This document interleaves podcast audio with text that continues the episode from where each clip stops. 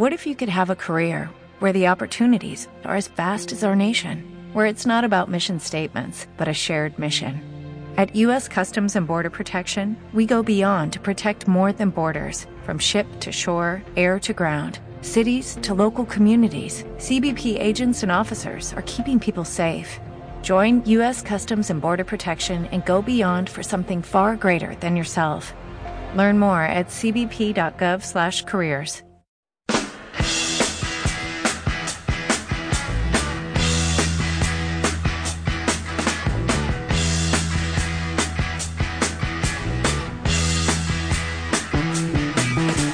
Hola amigos, esto es El Cuenta Kilómetros.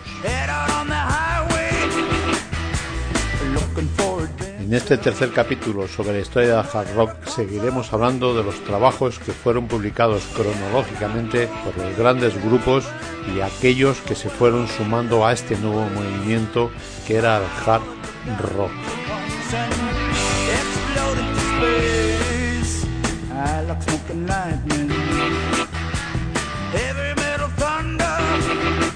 Programa presentado y dirigido por este que os habla, Santiago San Martín.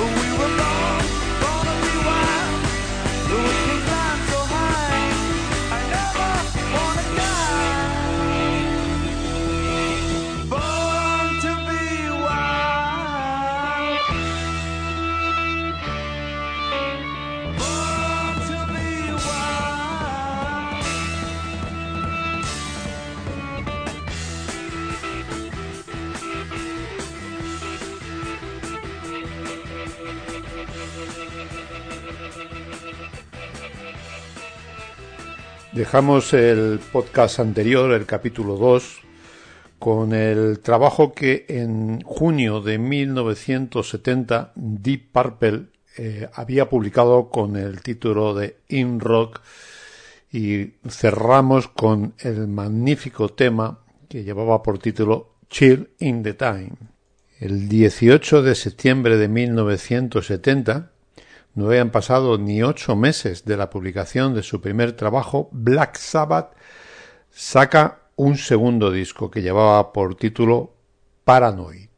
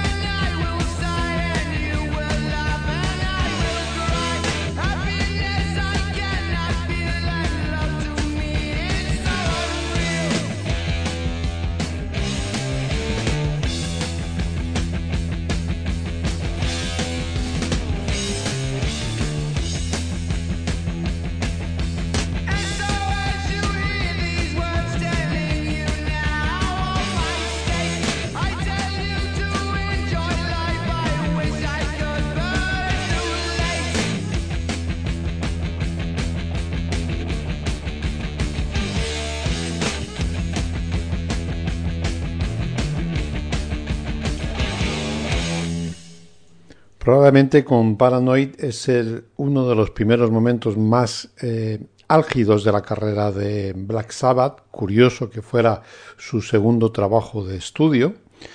Está compuesto por ocho temas y los ocho temas tienen algo importante que aportar a este nuevo estilo. Hemos empezado con, con el tema que ya llevaba por título el disco, que era Paranoid, y vamos a continuar con otro de los temas que más le identifican, que se llama Electric Funeral.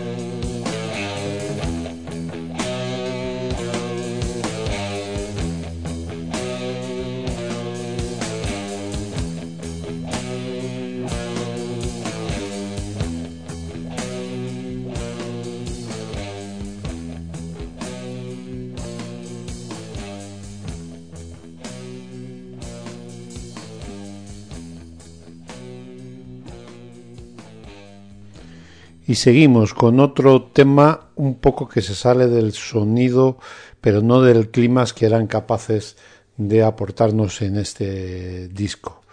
El tema lleva por título Planet Caravan.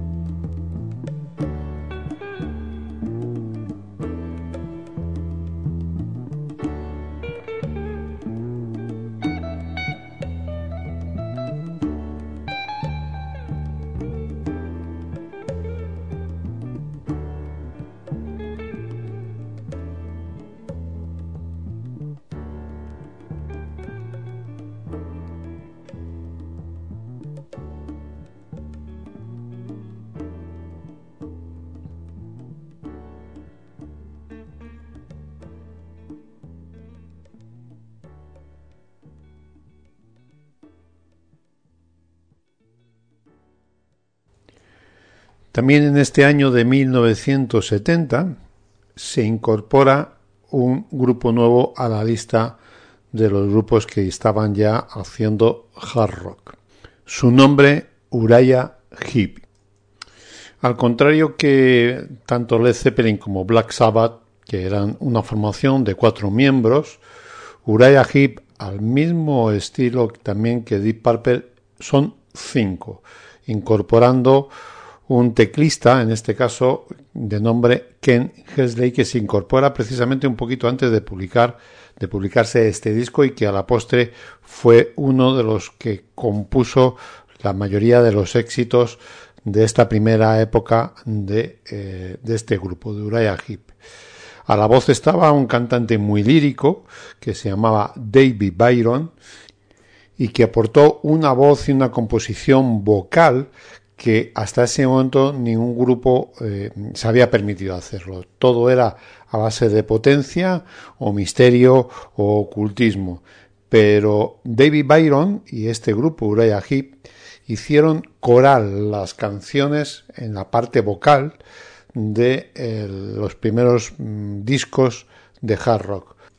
Para muestra, este tema que llevaba por título Bird of Prey, que apareció publicado en este primer trabajo, pero luego se vuelve a repetir en el tercer trabajo del grupo, que llevaba por título Salisbury, en 1971, con algunos ajustes precisamente en la parte vocal. Yo os voy a poner la versión inicial de 1970.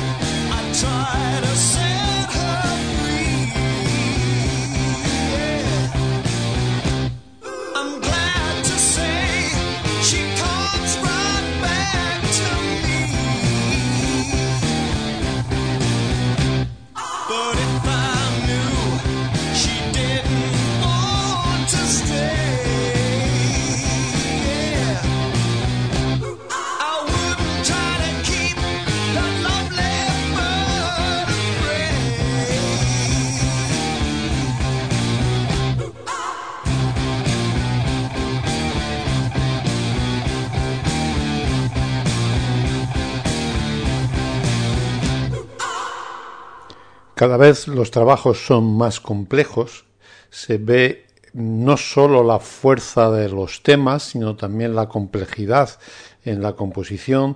Aquí con, con David Byron empiezan a trabajarse las voces de otra manera que grupos como Queen posteriormente, pocos años después de estos, empezarán también a incorporar y, hasta me atrevo a decir que em, se empezaron a abrir otros caminos hacia un tipo de rock que no derivaba directamente en lo que posteriormente fue el heavy metal, sino que se empezó en esa complejidad a hablar de un nuevo estilo de música que se fue abriendo por otros caminos, que era el rock progresivo. Este disco tiene un tema que se llama Wake Up, que es con el que cierra el, disco, que se queda a un pie entre un tema de hard rock, un tema de heavy metal y un tema de rock progresivo. Os dejo con Wake Up, Set Your Right.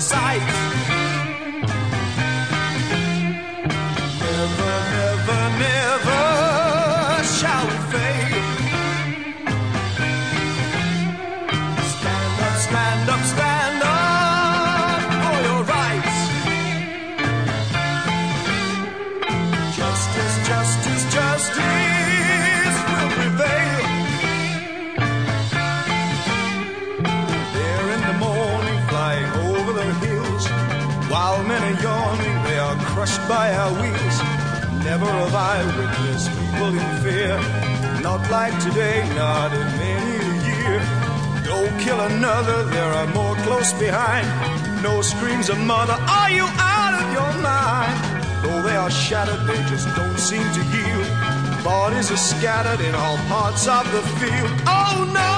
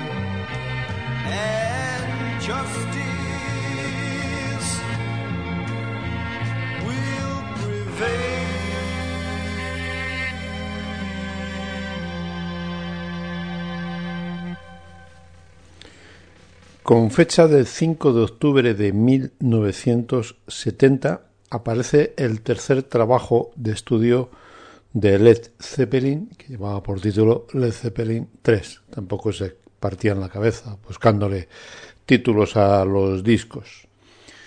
En este gran disco, porque la verdad es que es un disco mm, variado, se abría con una canción que es uno de los signos junto con el World of Love de Led Zeppelin, Immigrant Song.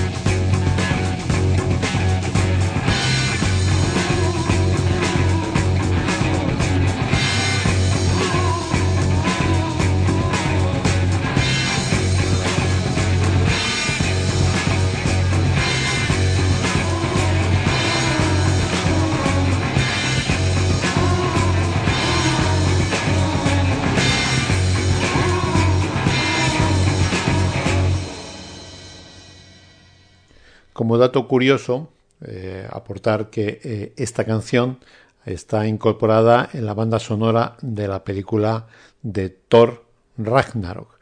Y algunos preguntaréis por qué. Pues simplemente por la letra, porque viene a decir cosas como que el martillo de los dioses guiará nuestros barcos a una nueva tierra para luchar contra las hordas y cantar y gritar Valhalla, estoy llegando. Este tercer trabajo de Led Zeppelin, que traía 10 temas, 5 son acústicos y 5 son más duros, más dentro del mundo del hard rock. Aunque algunos de los temas acústicos, eh, el hecho de que lo hagan con guitarras acústicas no les quita fuerza, al contrario, se los da más. Hay una balada de las que marcan época que llevaba por título Science Ben Loving You, que dura 7 minutos 24, donde la voz de Robert Plant y la guitarra de Jimmy Page, la verdad es que es maravilloso. Pero yo os propongo un tema para mezclar un poco los sonidos duros con los sonidos acústicos de este grupo. Vamos a escuchar el tema que era el segundo en la cara A, que llevaba por título Friends.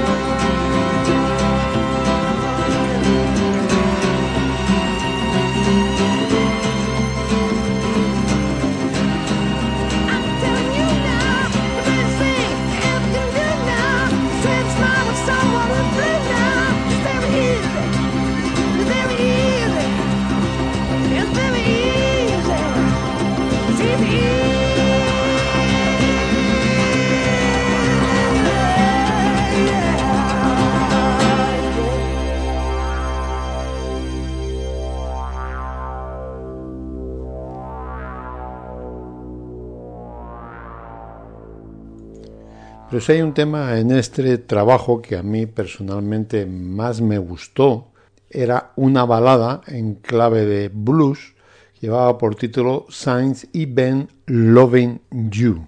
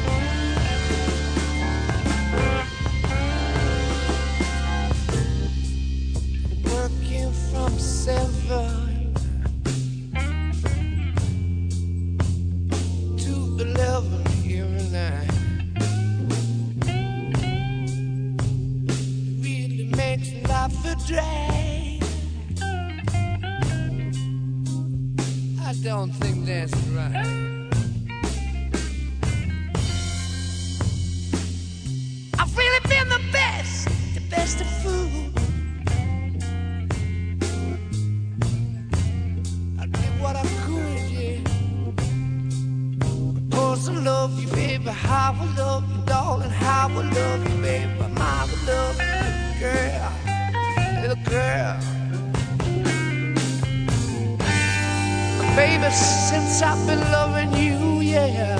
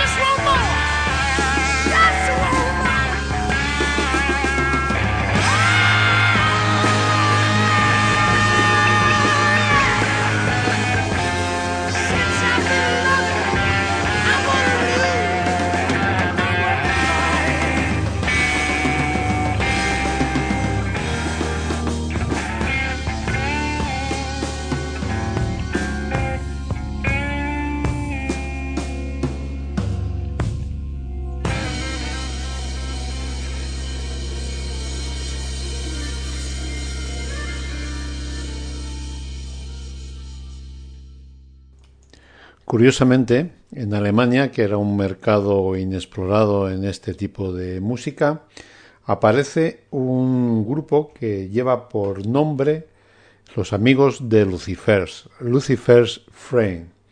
Aparece este tema que lleva por título Right in the Sky,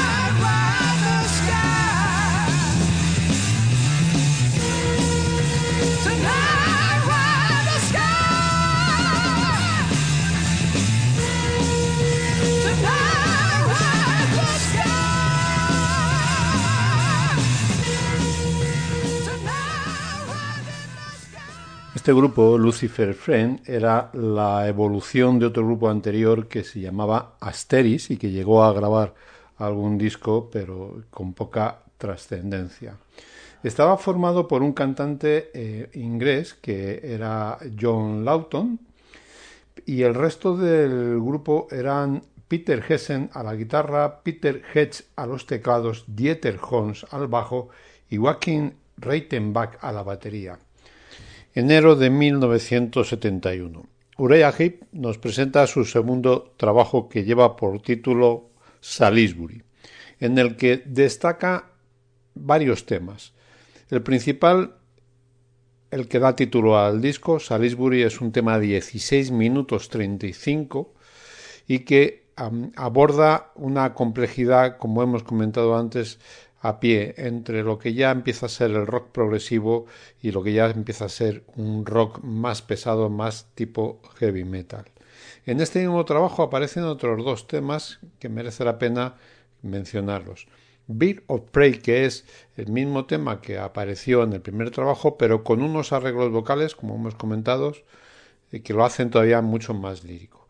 Y luego Lady in Black, que es uno de los temas que más eh, fama les dio a Uriah Heep en su momento y que era una mezcla de varios estilos, pero que ha sido un estandarte para este grupo. No pasando mucho tiempo, en, el mes de noviembre de 1971 sacan un tercer disco. Solo habían pasado apenas nueve meses de este segundo trabajo. Primer trabajo, cuatro meses segundo, nueve meses el tercero. Máxima creatividad. En este disco llevaba por título Look at Yourself. Vamos a escuchar el tema Love Machine.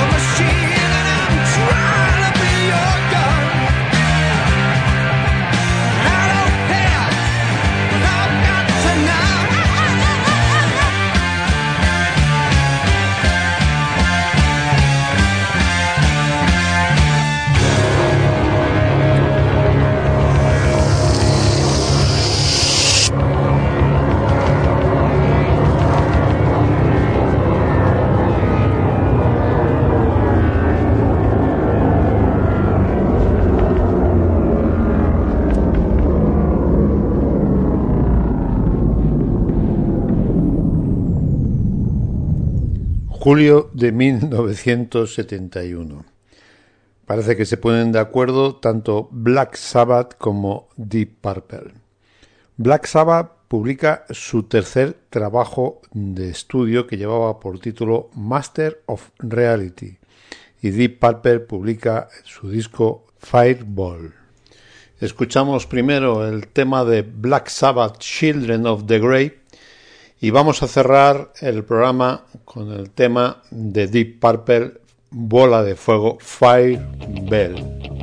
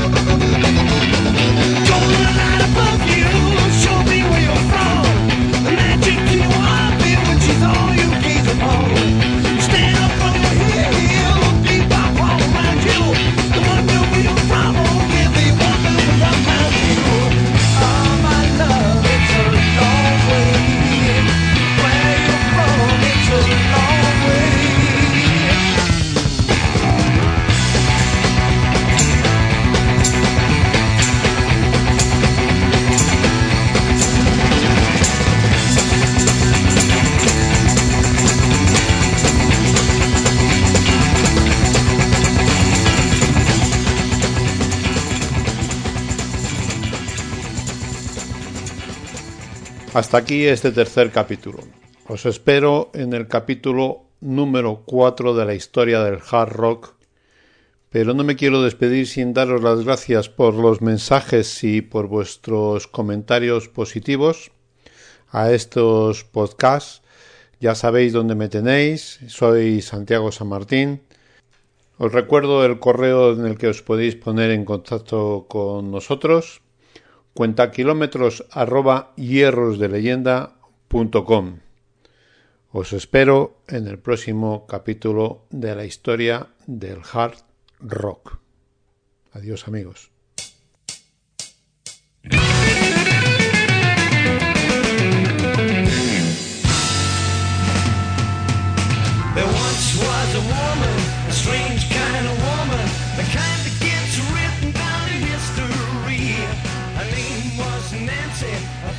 Nothing fancy.